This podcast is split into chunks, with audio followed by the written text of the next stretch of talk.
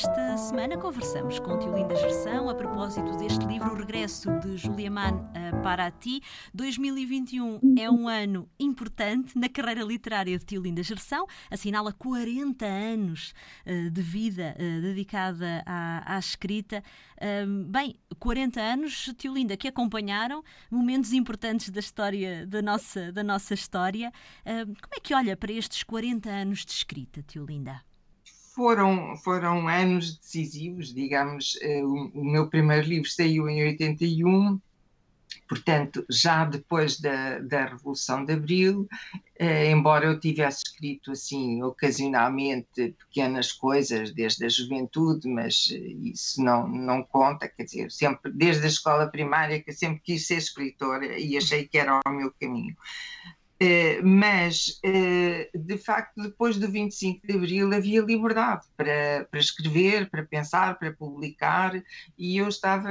Uh, tinha atravessado uma ditadura em que muitos escritores, meus amigos, como por exemplo Miguel Torga, com quem convivi bastante, morávamos, éramos quase vizinhos em Coimbra, e, que foram presos por escrever determinadas coisas. O mesmo aconteceu com o Urbano Tavares Rodrigues, etc. Portanto, não era muito apelativo escrever uh, o fosse o que fosse, que eu saberia que seria sempre de algum modo subversivo, porque eu acho que a, a escrita eh, nos leva para uma liberdade total. A arte, se calhar, é o último campo de liberdade total em que nós estamos, e devemos lutar por manter essa liberdade. Portanto, não querer saber do que é que o público gosta ou o que é que vende, mas aquilo que nos parece que faz sentido e que será eh, relevante eh, eventualmente ser dito.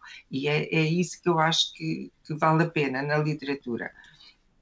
Portanto, é foram, foram anos muito acidentados, aconteceu muita coisa, não é? Eh, a minha geração foi, foi rica em experiências. Eh, depois passámos para a democracia e, enfim, houve a grande festa de Abril, mas não estamos satisfeitos com o que aconteceu depois e, porque não, não temos o Portugal que merecíamos, continuamos a ter um Portugal desde o século XIX, sempre à beira da bancarrota, sempre na cauda da Europa e sempre eh, muito mal gerido. E isso não aceitamos mais. Portugal é um país com muitos recursos e muitas possibilidades e capacidades, um país normal, e se for bem gerido, é um país que pode ser próspero. E, portanto, não estamos mais dispostos a, aceitar corrupção que dá cabo do país e dá cabo da vida de nós todos. Portanto, se a ditadura acabou para nos trazer a democracia, que a democracia funcione, que é isso que nós queremos e sempre sonhamos toda a vida.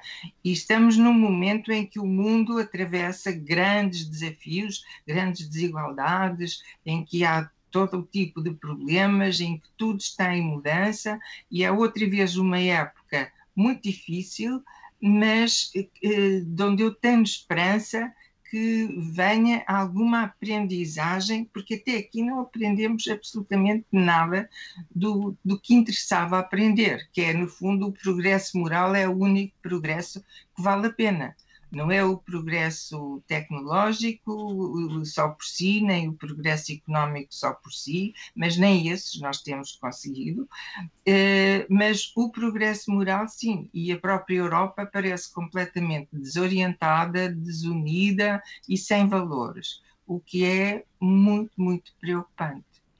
Sem dúvida. O regresso de Julia Mann eh, para ti, de Tio Linda Gerção, a edição é da Porto Editora. Boas leituras.